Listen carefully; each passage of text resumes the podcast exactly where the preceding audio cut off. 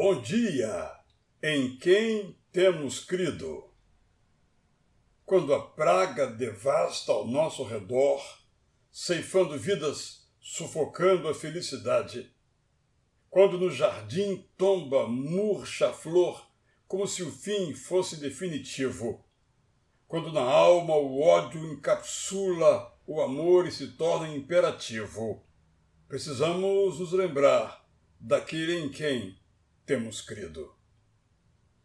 Quando um amigo, um irmão mesmo, nos apunhala e encerra uma longa amizade, quando no horizonte a incerteza se instala, nada mais se podendo ver, quando apenas a saudade fala, com nada mais tendo nós para dizer, precisamos contar com aquele em quem temos crido quando nossas pernas caminham devagar, diferentemente da vaidosa velocidade, quando nossos joelhos nos fazem claudicar sem vislumbre de reversão, quando nossos olhos não conseguem enxergar, diminuta a visão, precisamos nos firmar naquele em quem temos crido.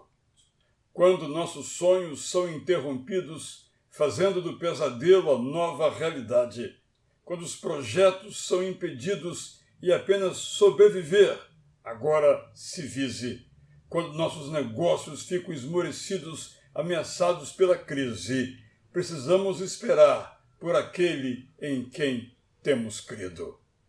Ele continua no controle quando os instrumentos desafinam no concerto.